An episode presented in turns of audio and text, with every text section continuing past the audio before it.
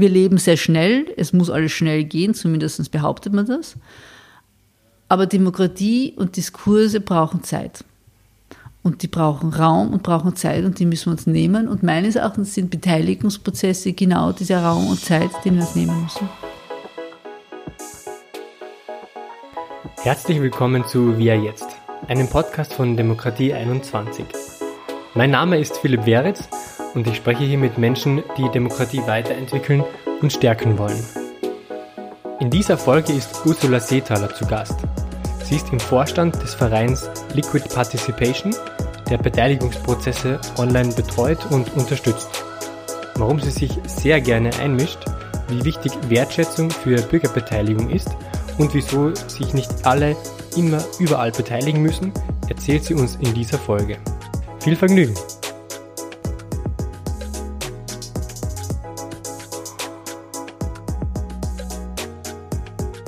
Sitze heute hier mit der Ursula Seethaler und die hat sehr viele demokratiepolitische Projekte äh, begleitet, unterstützt, selbst aufgebaut.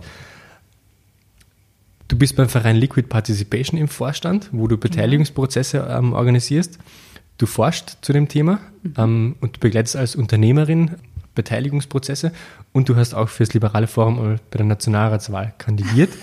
Stimmt. Warum so viel Engagement für die Demokratie? Ach, das ist eine gute Frage. Ja, also zu mir, es ist einfach so, dass ich glaube ich, seitdem ich denken kann, seitdem ich in der, in der Schule war, eigentlich politisch äh, mich immer wieder angeregt auseinandergesetzt habe. Das war einfach, äh, jede politische Diskussion hat mir Spaß gemacht. Und ich muss ehrlich sagen, wir haben dort zum Beispiel äh, Lehrer und Lehrerinnen vor allem eigentlich gehabt, die ähm, auch politische Personen, da waren nämlich gerade Wahlen, und die hat uns politische Personen eigentlich reingebracht und mit denen konnten wir dann einfach tagesaktuelle politische Themen äh, diskutieren und ja, das hat offensichtlich irgendein Politisierungseffekt ja. stattgefunden und das hat mir auch nicht mehr losgelassen. Also was für mich wirklich wichtig ist, ist das permanente Hinterfragen, kritische Hinterfragen, Dinge verstehen, Zusammenhänge erkennen und dann ist man eben auch schnell politisch. Da spricht die Forscherin? da spricht die Forscherin, die sie da irgendwie offensichtlich früh angelegt hat. Ja. Ja, aber aus dem Grund heraus, doch, man hat Visionen, wie eine gute Gesellschaft aussehen soll. Und die, ja, ich weiß ja nicht, wie, man, wie sich die in der Sozialisation dann ausbilden. Bei mir haben sie die eben eher in eine, würde ich sagen, jetzt eine liberale Richtung äh, mhm. herausgebildet. Eine vernunftorientierte äh, Richtung im Grunde. Und ja, der, da habe ich dann viele Diskussionen mit allen möglichen Leuten. Also ich war immer sehr an Diskussionen interessiert und äh, weiß nicht, wie 20 oder war, habe ich glaube ich schon einen liberalen Studentenverband gegründet. Das war das erste, da bin ich an der WU schon angetreten, bei den Volkswirten. Da haben wir, glaube ich, gar nicht so wenig Stimmen bekommen, aber war natürlich eine krasse Minderheit. Genau, war, aber das war aber einfach toll, weil man Veranstaltungen äh, machen konnte und äh, bei Veranstaltungen ist das Feine, dass man eben Politiker, Politikerinnen, besondere Personen, die irgendwie im öffentlichen Leben sind, einladen kann und die kann man sich dann selber aussuchen. Ja, und das stimmt. dadurch ähm, kann man sich die Gesprächspartner auch aussuchen. Und die Veranstaltungen sind mal kleiner, mal größer. Ja, und was damals auch noch war, ich meine, ich greife jetzt so weit nach hinten, aber das ist vielleicht doch wichtig, es war gerade Heimburg 1984. Mhm da war schon politische Auseinandersetzung einfach. Widerstand, dass man einfach die Sachen nicht so hinnimmt, wie sie quasi obrigkeitsstaatlich manchmal durchgezogen hätten werden sollen. Und ja, deshalb äh, der politische Kontext, das politische Auseinandersetzen und deshalb auch schon die Gespräche, so reicht es, dass man irgendwo quasi was äh, sich in die aussetzt, aber wie, wie kann man dann die politische Umsetzung ähm, ja, eigentlich realisieren? Wie kann man sich einmischen? Das ist die große Frage. Wie kann man sich einmischen? Dein Fokus auf Bürgerbeteiligung, der ist auch daraus entstanden. Wie kann man sich einmischen? Ja, ist wahrscheinlich auch daraus entstanden, dass ich mich immer einmischen möchte. Also einen ganz persönlichen, vielleicht einen persönlichen Habitus auch, sich einzumischen und mitreden zu wollen und gar nicht verstehen zu können, warum es wohl nicht mitreden kann. Ja. Äh, ist das vielleicht der Anspruch, den man dann auch auf alle anderen umlegt? Ähm, na, eines muss man schon sagen. Also mein, mein Engagement äh, bei Liberalen oder mit Liberalen, weil das hat in Österreich einen langen Prozess gebraucht, bis es wirklich diese liberale Partei, auch wie das liberale Forum dann gegeben hat, äh, oder jetzt die NEOS gibt, die meines Erachtens auf jeden Fall diese liberale Tradition aufgenommen haben und fortsetzen und ausformen und eben auch leben. Äh, dies, das ist schon eine ganz bestimmte Herangehensweise. Also da geht es schon um Diskurse, da geht es immer um diese vernunftorientierte, lösungsorientierte, also quasi wenig dogmatisch. Will ich nicht, alle anderen Gruppen sind auch lösungsorientiert und auch vernunftorientiert. Aber dass man einfach glaubt, dass man, wenn man alle mit einbindet, dass man zu besseren Lösungen kommt. Und mein Thema ist schon nach dass ich glaube, äh, mit einer besseren Verständigung oder sage ich wirklich eine Verständigung kommt man zu einer besseren Lösung, weil ähm, es fehlen manchmal Informationen, es fehlen manchmal die Argumente, es fehlt manchmal das sich mit dem Thema auseinandersetzen oder mit den Bedürfnissen und den Essen der Menschen tatsächlich auseinanderzusetzen. Und erst wenn man sich mit den Bedürfnissen und den Essen tatsächlich auseinandersetzt, dann kommt es zu einer Verständigung auch und zum Verstehen des, der Position des anderen. Und erst wenn man den anderen wirklich verstehen kann, ähm, in seinem Anliegen oder in seiner Position, kann man quasi den nächsten Schritt zu einer besseren Lösung machen. Wobei ich nicht glaube, dass es alles im Konsens zu lösen ist. Also das ist, eine hat das mit dem anderen nicht, nichts zu tun, also hat schon was zu tun, aber es ist nicht so, wenn ich lang genug rede, komme ich zu einem Konsens und zu einer einvernehmlichen Lösung. Äh, aber alleine das Verstehen äh, bedeutet, dass ich unterschiedliche Positionen ausformulieren kann und dann kann ich aber auch wählen. Und das sind wir eh mitten in der genau. Bürgerbeteiligung. Ja. Und aus dem heraus glaube ich, dass Bürgerbeteiligung oder Beteiligungsprozesse generell in, in unserer Gesellschaft äh, eine große, großen, große Wichtigkeit haben. Wie kann man Bürger dazu interessieren, sich zu beteiligen? Ich glaube, manchmal ist es, ähm, ihnen zu zeigen, dass man sie wertschätzt, dass man ihre Meinung und ihre Position, ihre Anliegen ernst nimmt. Also jetzt das sagt man, okay, ich muss die Leute ernst nehmen. Das klingt schon sowieso, das sagt eh fast jeder. Aber trotzdem, man, ich sage manchmal, man muss die Menschen einfach mögen. Also man muss, man muss ein positives Menschenbild haben und auf andere zugehen können und sie so ernst nehmen, dass ich davon ausgehe, dass deren Position, Meinung, Interessen für mich auch eine Bereicherung sind und dass ich nicht so von der Position ausgehe, ich weiß eh alles und der andere sozusagen äh, weiß möglicherweise weniger und den muss ich erst alles erklären, sondern auch wenn er nicht alles weiß, kann der Idee einbringen aus einer ganz anderen Perspektive, die sozusagen meine Position bereichern und verändern. Und das ist ein Grundverständnis, das, glaube ich, wichtig ist, ähm, in jeder Beteiligung, in jedem Ernstnehmen Bürger überhaupt dann hineinzuziehen und zu sagen, nein, es ist wichtig, dass er sich äh, ihr, ihre Ideen, dass, sie, ja. dass man erstmal zuhört und dass sie sich auch aktiv, also aktivieren. Der Philipp Nabel hat in seinem Buch dieses, diesen Begriff von die Bürger haben Politikverdrossenheit und die Politiker haben Bürgerverdrossenheit. Und das spielt irgendwie genau da rein, dass man nicht mehr zuhören will oder wenn man zuhört, dann nur so mit einem halben Ohr. Genau, man hört einerseits nicht zu, man hört nicht wirklich zu und ja, man nimmt sich die Zeit nicht. es ist immer diese vermeintliche Getriebenheit. Ich meine, Politiker sind natürlich in ihrem System äh, auch getrieben. Also sie haben einerseits ihre Interessen, die sie durchsetzen wollen oder umsetzen wollen. Also ich, ich sage immer, jeder Politiker, jede Politikerin geht mit, einer, mit einer Vision an den Start. Also ich finde eigentlich jeder, der politisch tätig, tätig ist, ähm, äh, extrem wertvoll, was die an Zeit einsetzen, an Visionen einsetzen und die überlegen sie, wo sie hinwollen und artikulieren sich äh, massiv und, und, und wollen dann ja auch was. Ähm, aber natürlich in diesen Systemen, glaube man muss dann eben schnell sein, noch mal schneller beantworten, noch irgendwo schneller, noch zu einer Veranstaltung, äh, dann auszuwählen, was ist wichtig, was ist unwichtig. Das ist natürlich auch immer ein riesiges Thema und dann hört man eben nimmer genau zu. Und natürlich das ist nicht schon ein Zeitphänomen ist aufgrund der neuen Medien, können sich mehr Menschen gleichzeitig äh, artikulieren, sichtbar artikulieren. Äh, wir haben quasi auf der einen Seite eine Massenkommunikation, das heißt, ähm, ich, ich, ich kann mit jeder individuellen Meinung eine große Masse oder eine große Gruppe ansprechen. So gesehen ist es eine Massenkommunikation. Ich habe auf der anderen Seite äh, äh, aber Individualkommunikation, weil jede Person natürlich dann individual wieder ans äh, also ansprechbar ist. Mit diesen Botschaften, ja. Mit diesen Botschaften, aber auch über die, die Technik.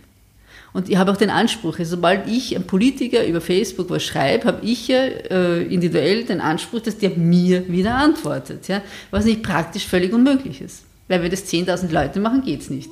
Ja, klar. Äh, also solange der in der Zeitung einen Artikel geschrieben hat oder einen Leserbrief, habe ich nicht diese Erwartung gehabt. Dass, oder an die Partei einen, Les ähm, einen Brief geschrieben habe, habe ich nicht geglaubt, dass, ja doch, ich habe auch erwartet, dass er mir antwortet. Ähm, aber in dieser Schnelligkeit hat das natürlich schon eine neue Dimension und äh, diese Erwartungshaltung lässt sich einfach nicht realisieren. Und gleichzeitig sagt man aber den Politikern, ihr müsst jetzt allen antworten und da, da ja. sich ein bisschen die Katze in den Schwanz das ist, ist eine Herausforderung, die bewältigt werden muss und da bleibt natürlich manchmal schon sehr viel Unzufriedenheit übrig, weil einfach diese Erwartungen nicht erfüllt werden, die aber auch nicht erfüllt werden können. Hm. Wie glaubst du, haben hm. neue Medien, also soziale hm. Medien ähm, ganz speziell, jetzt diese Bürgerbeteiligung beeinflusst? Ach, das ist eine tolle, sehr, sehr gut haben sie es beeinflusst. Also ich finde, es hat unglaubliche Chancen eröffnet weil sich eben Menschen, wenn sie erstens bemerken, öffentlich äußern können. Also ich, ich denke jetzt an die Hundstrümmerl-Kampagne in Wien zum Beispiel. Mhm. Da haben Politiker oder auch die Stadt Wien, und da hat es vorher viele Diskussionen auch zum gleichen Thema gegeben, aber das wurde dann quasi initiiert. Man konnte dann gleich viel, sehr viel Gleichgesinnte sehr schnell sozusagen mobilisieren. Man hat schneller die Unterschriften gehabt, man hat schneller einen größeren Druck aufgebaut und da war offensichtlich sichtbar, dass es doch den Wiener und Wienerinnen nicht egal ist, wo diese Hünstrümel herumliegen. Und man hat tatsächlich, inzwischen gibt es im Gesetze dazu, Verordnungen dazu und so weiter. Ja? Und die Stadt ist deutlich sauberer geworden. Und die Hundebesitzer haben auch ihre Hundezonen bekommen. Also die hat es ja vorher auch nicht gegeben. Das stimmt, ja.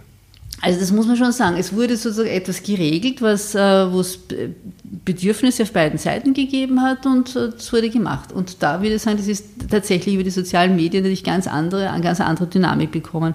Ich denke jetzt einmal wirklich Bürgerinitiative, meine ich jetzt nicht so sagen, es macht jemand eine Bürgerinitiative, sondern Leute, die sich selber aktivieren und sagen, so und jetzt wollen wir mitsprechen. Ich kann mich jetzt nur kurz erinnern an die Kaiserwiese in Prater, also weil ich halt aus Wien bin und das sind so nahe Dinge gewesen, die äh, so selber miterlebt habe.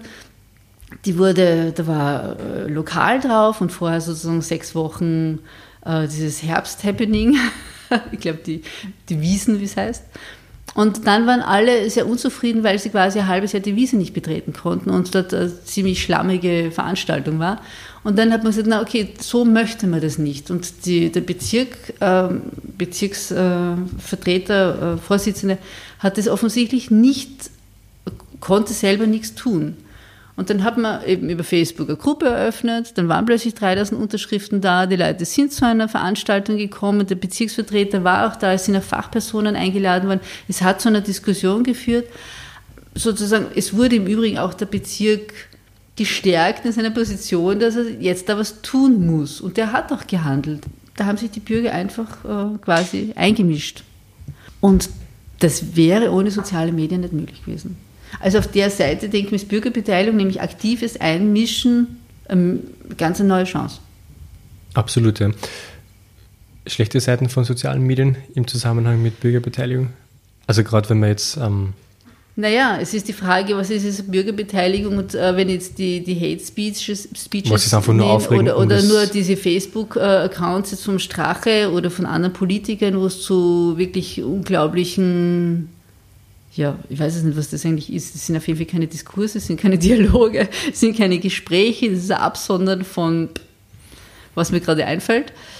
Es ist manchmal die Frage, was ist Bürgerbeteiligung? Ist das Bürgerbeteiligung oder ist es einfach eine Äußerung, freie Meinungsäußerung? Das heißt nur lange nicht, dass ich mich wo beteilige. In ja, einer Aktivität, genau. Das ist natürlich eine negative. Es herrscht auch gerade auf Facebook ein bisschen Empörungskultur. Es her herrscht Empörungskultur, überhaupt keine Frage, aber interessanterweise meiner Erfahrung nach ist wirklich bei Bürgerbeteiligung oder bei Beteiligungsprozessen geht, geht nicht um Bürger, es gibt um Beteiligungsprozesse ja generell, die können ja auch in Unternehmen stattfinden, innerhalb von Organisationen stattfinden. Dort, glaube ich, gibt es weniger oft diese ausfälligen ausfälligen äh, äh, Situationen. Also wenn es um wirklich was geht, um wirklich um Entscheidungen geht, äh, gibt es immer wieder Trolle, klar. Aber mit denen kann man dann meistens auch umgehen. Ich habe vor einem, eineinhalb Jahr, da war die Open Innovation Strategie wurde diskutiert.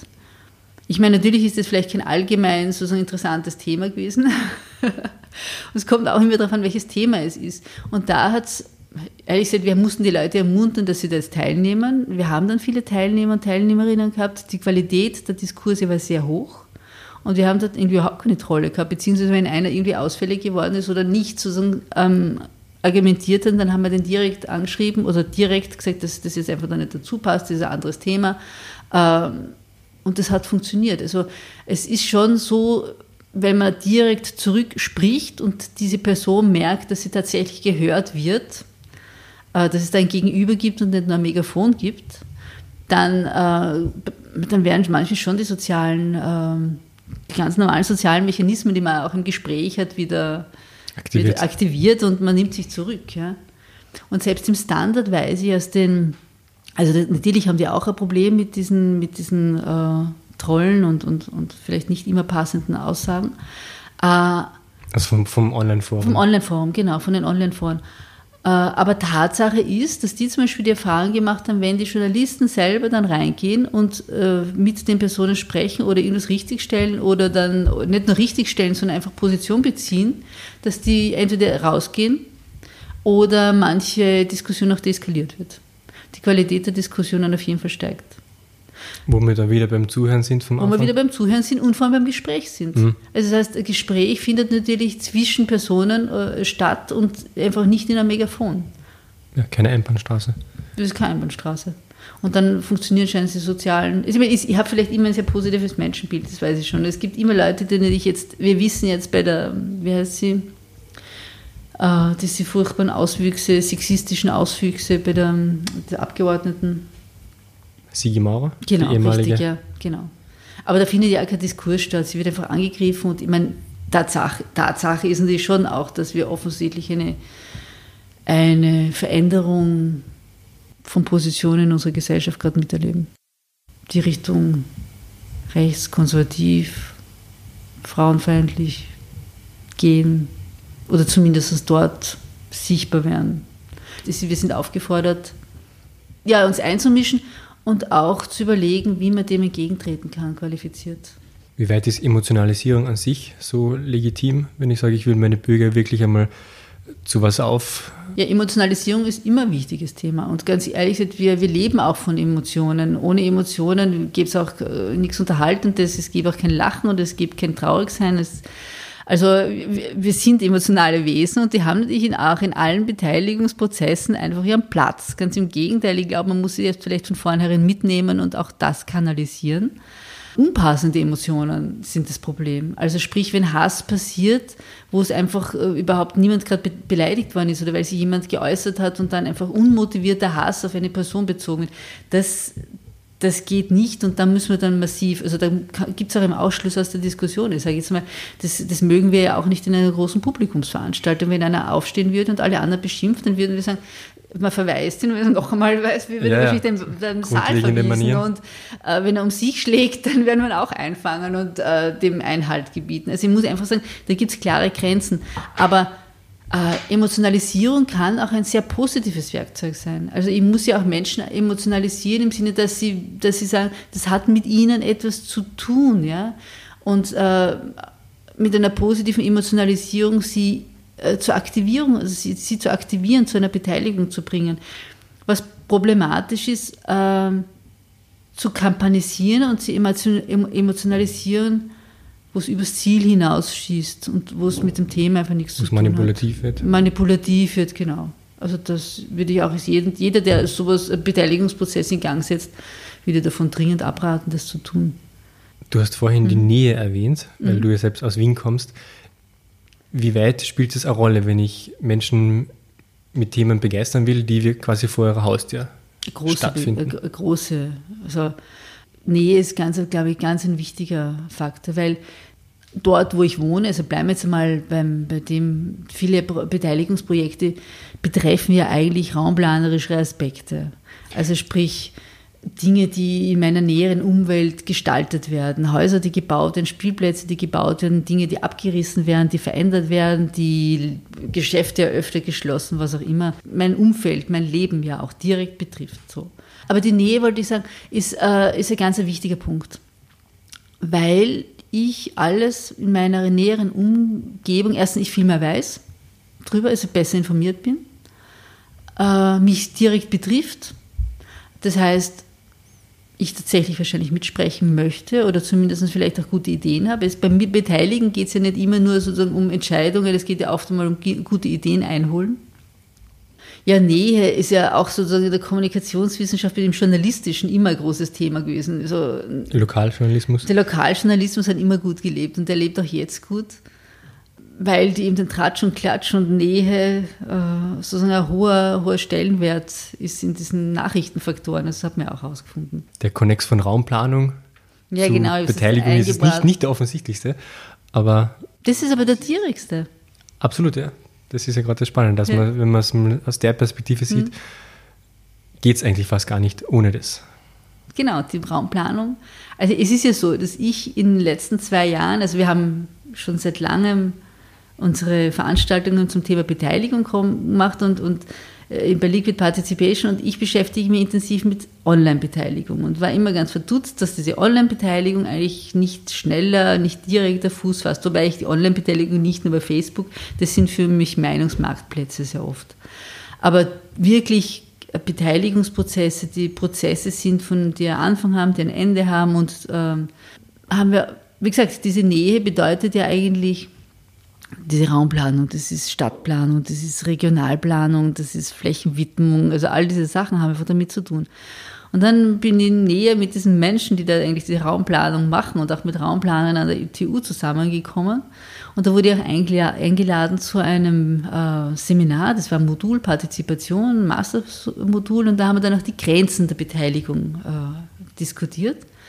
Und mir gedacht, warum diskutieren die? Die Grenzen sind so frustriert über die Beteiligungsprozesse, wodurch die Beteiligungsprozesse alles öffnen und alles besser machen.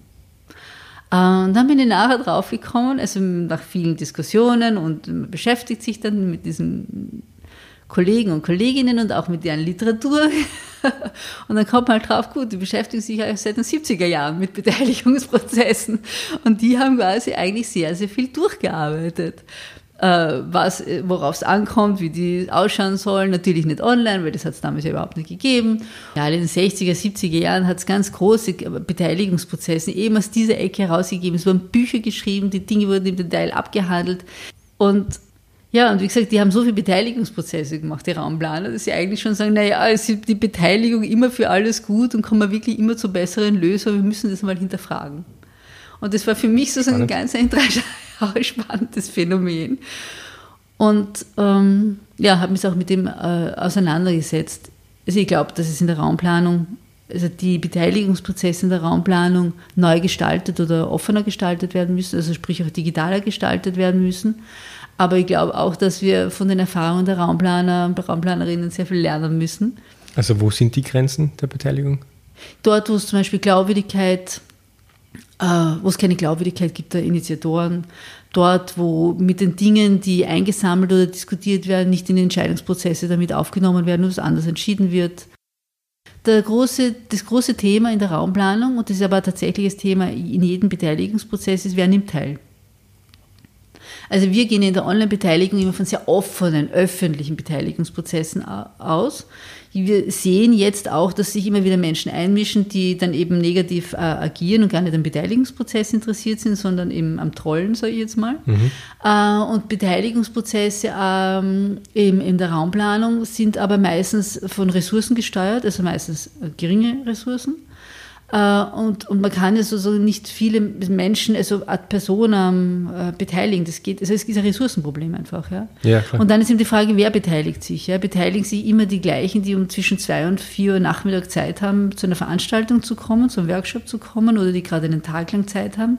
Wer sind die Personen? Wie kommen zu den Personen, die tatsächlich dann dort betroffen. vor Ort betroffen sind oder wohnen oder irgendeinen Einfluss haben? Und das ist das große Problem. Wer nimmt teil? Ist die nächste Frage, brauche ich Repräsentativität? Geht überhaupt Repräsentativität in einer, also wenn ihr Wahl habt, kann ich repräsentativ sein, weil da habe ich ganz klare Zugangsregeln, äh, da weiß ich die Grundgesamtheit, wie viele Menschen wählen gehen könnten, wer wählen geht, wie viele haben so abgestimmt, wie haben anders abgestimmt. Da kann ich sagen, das ist repräsentativ und dann kann ich Quorum machen etc. Da gibt es wunderbar. Ja. Aber wenn ich jetzt äh, diskutiere, wo sind die guten äh, Ideen, sind die jetzt repräsentativ oder nicht? Da haben 20 Personen Zeit gehabt. Das ist eine große Frage. Also das ist eine Frage, die einfach gelöst werden muss oder es einfach mitgedacht werden muss. Beziehungsweise man muss schauen, wie viele Kommunikationskanäle setze ich ein, um die Chance der Beteiligung so zu eröffnen, dass jeder, der möchte, sich beteiligen kann. Wie schaut so ein Beteiligungsprozess online ganz konkret aus? Wie kann man sich das vorstellen? Wie kann man sich das vorstellen? Also es gibt unterschiedliche Tools, sage ich jetzt mal, die unterschiedliche Dinge zulassen. Also die meisten sind sehr, sehr textlastig und jetzt geht es ein bisschen auch in die Richtung, dass man Bilder hochlädt, auch, auch sozusagen wie im Facebook eben auch, mhm. oder Videos darstellt und dann dazu Stellung nehmen kann. Ähm, oder, oder diese ähm, sozusagen Map-orientierten, also wo ich dann irgendwas auf einer Karte zeigen kann und zu einem Punkt etwas sagen kann. Also ich, ich will es nur unterteilen. Also es gibt, wie gesagt, es wird sehr viel geschrieben. So. Mhm. Dadurch haben wir schon das eine Problem, alle Menschen, die da nicht schreiben können, schließe ich natürlich in irgendeiner Weise aus. Viele Menschen lesen überhaupt viel lieber und schreiben weniger gern. Aber das ist ein Aktivierungsproblem. Also eigentlich ist man im Internet immer, weiß ich, von dieser 90-10 oder sogar von 99-1 der Teil, also 99 lesen, einer schreibt. Äh, deshalb gibt es ja dann die Like, den Like-Button, dass wenigstens die, die nicht schreiben, Zustimmung. zustimmen können. Aber ja, aber wie geht so ein Beteiligungsprozess? Also das erste ist mal wichtig, ich habe eine Fragestellung. Ich, ich muss ganz klar vorneweg erklären, was ich von den Personen möchte, die sich beteiligen sollen oder wollen. Also sprich, das kann einerseits eine Ideensammlung sein. Das heißt, dann möchte ich von denen Beiträge haben, was sie glauben, dass an einem bestimmten Ort es geht. Oder, ich, oder ich habe einfach Fragestellungen, wie sie etwas lösen möchten. Ja, dann geht, das ist ein Sammelprozess. Zu da geht es ums Gestalten, oder? Da geht es ums Gestalten, dieser Sammelprozess. Meistens muss ich dann noch vorher Informationen bereitstellen, das ist ganz wichtig die passenden Informationen, damit die Leute nicht erst anfangen müssen suchen, sondern ähm, also wirklich auch die Informationen äh, zugreifen können. Wenn ich jetzt einen Sammlungsprozess habe, dann muss ich das auswerten oder es gibt auch Systeme, die dann, wo, die, wo wiederum Personen eingeladen werden, Ideen, die werden, die, die werden, es ist schwierig zu erklären, ist so abstrakt, da werden Ideen sozusagen vorgelegt und die können das dann wiederum verdichten, Kernsätze schreiben zum mhm. Beispiel. Ja, ich kann auch die Community, die teilnimmt, gleich an der, am Verdichten, am Einticken, sage ich mal, langer, langer Ideen dann wieder animieren. Aber zum Schluss muss es ausgewertet werden und ich muss sagen, ja, so und so viele Leute haben die Idee gehabt, so und so viele Leute haben die Idee gehabt, wobei es nicht an die Anzahl der Personen geht, sondern um die qualifizierten Ideen und Lösungsvorschläge. Wenn ich die mal habe, kann ich die dann entweder einen weiteren Prozess geben. Meistens gibt es dann Workshops und äh, sage ich mal Offline-Prozesse dazu. Also es gibt immer, es wird eigentlich immer offline und online gemischt. Also das ist auch eine ganz wichtige Situation. Nur Online-Prozesse, das geht gar nicht. Weil also manchmal, es gibt Menschen, die einfach äh, nicht online schreiben und es gibt auch so, so komplexe Situationen, die online nicht abwickeln kann. Und da gibt es dann Offline-Situationen, wo ich zum Beispiel die Ergebnisse reingebe, dann dort wieder diskutiert wird und dann schaue ich, dass ich diese Ergebnisse, Informationen, diesen Prozess wieder online darstelle, damit die, die nicht anwesend waren, oder jemand davon diese Medienkompetenz hat, genau mit mitgestalten, also mitlesen können. Und äh, zum Schluss gäbe es eigentlich Entscheidungsprozesse. Und da ist halt die Frage, wer darf, soll entscheiden. Ist es jetzt, wenn ich repräsentative Situationen wie in Gemeinden habe, dann übergibt man das an den Gemeinderat. Äh, oder es gibt andere, oder ich habe, was weiß ich, ein kleines Projekt, dann kann ich die Leute nicht, die, die beteiligt sind, auch online entscheiden lassen, zu guter Letzt. Und dann ist die Frage, wie gehe ich mit den Votings um? Und da ist dann schon ein bisschen die Frage mit der Repräsentativität. Was ist der Nutzen von Beteiligung? Ähm, ich glaube auf jeden Fall, dass es zu besseren Lösungen kommt, weil mehr Menschen ihre Perspektiven, Ideen, Erfahrungen, Lebenserfahrungen einbringen. Äh, ich glaube mit Sicherheit, dass es zu einer höheren Akzeptanz kommt, vor allem wenn ich die Personen habe, die es ja dann betrifft. Es ist ein gesellschaftliches Lernen, weil in Beteiligungsprozessen Menschen die Positionen der anderen kennenlernen und bemerken, dass nicht nur ihre Position eine gewichtige ist, sondern eben auch äh, Positionen anderer annehmen können und ihre Meinung und Positionen verändern. Äh, ja, es ist gesellschaftliches Lernen und Weiterentwickeln. Und äh, bei Beteiligungsprozessen online halte ich auch noch für ganz wichtig, dass argumentiert wird, dass ich Argumente nachlesen kann, dass ich im Nachhinein ähm, nachlesen kann, wie ist es zu dieser Situation, zu dieser Lösung gekommen. Und wünschenswert wäre es für mich immer, dass man es eben zeitlich ein bisschen, eben nicht die Schnelligkeit, sondern mehr Zeit gibt und Resonanzräume dadurch eröffne. Das Tempo ein bisschen rausnehmen. Tempo rausnehmen, Resonanzräume eröffnen. Das ist der ähm, Rosa Hartmut, der dieses Wort ja auch äh, bezeichnet. Resonanzräume. Also Demokratie hat das Problem, dass wir, also mal so, wir leben sehr schnell, es muss alles schnell gehen, zumindest behauptet man das. Aber Demokratie und Diskurse brauchen Zeit. Und die brauchen Raum und brauchen Zeit und die müssen wir uns nehmen. Und meines Erachtens sind Beteiligungsprozesse genau dieser Raum und Zeit, den wir uns nehmen müssen. Sehr schön formuliert.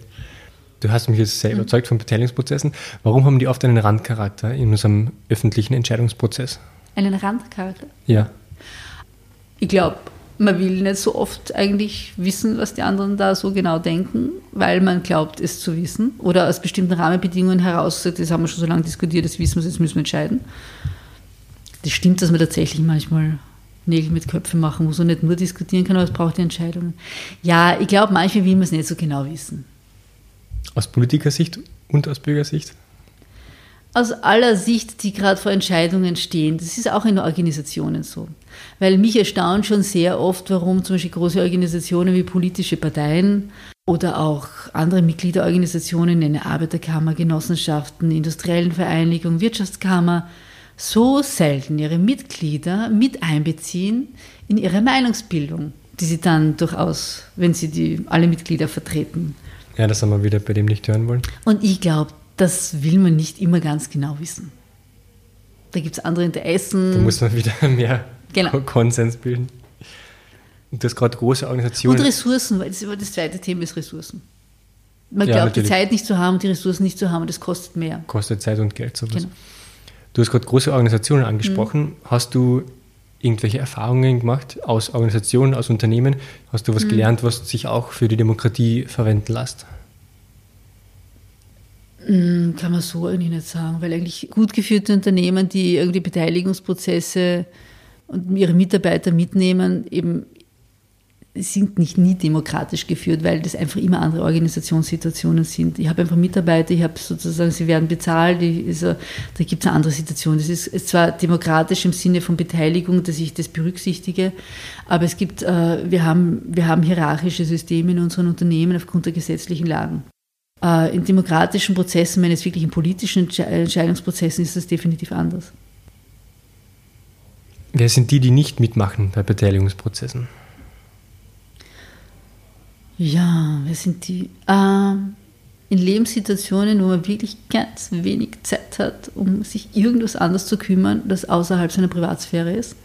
Ähm, das sind einfach zum Beispiel Menschen, jetzt gerade mit Kindern oder mit Betreuungssituationen oder sehr, sehr stressig. Also stressig meine ich jetzt entweder Arbeitssituationen, die haben oft tatsächlich kaum die Chance, sich wo zu beteiligen, weil sie einfach sich nicht beschäftigen können mit dem Thema.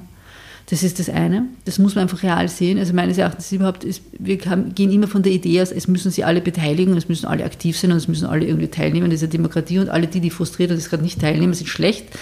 Das ist überhaupt nicht der Fall. Es gibt einfach Phasen im Leben, wo es nicht geht.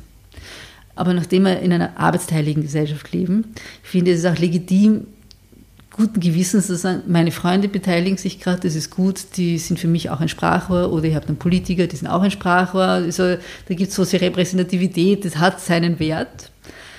Ähm, da kann man sich auch zurückziehen, muss man sich zurückziehen, das ist die eine Gruppe und die andere Gruppe, glaube ich, ist, die einfach Situationen erlebt hat im politischen Bereich, wo sie bemerkt haben, dass sie sich beteiligt haben und nicht berücksichtigt worden sind, nicht zugehört worden sind, wirklich frustriert worden sind ähm, und wo auch Spielregeln gebrochen worden sind.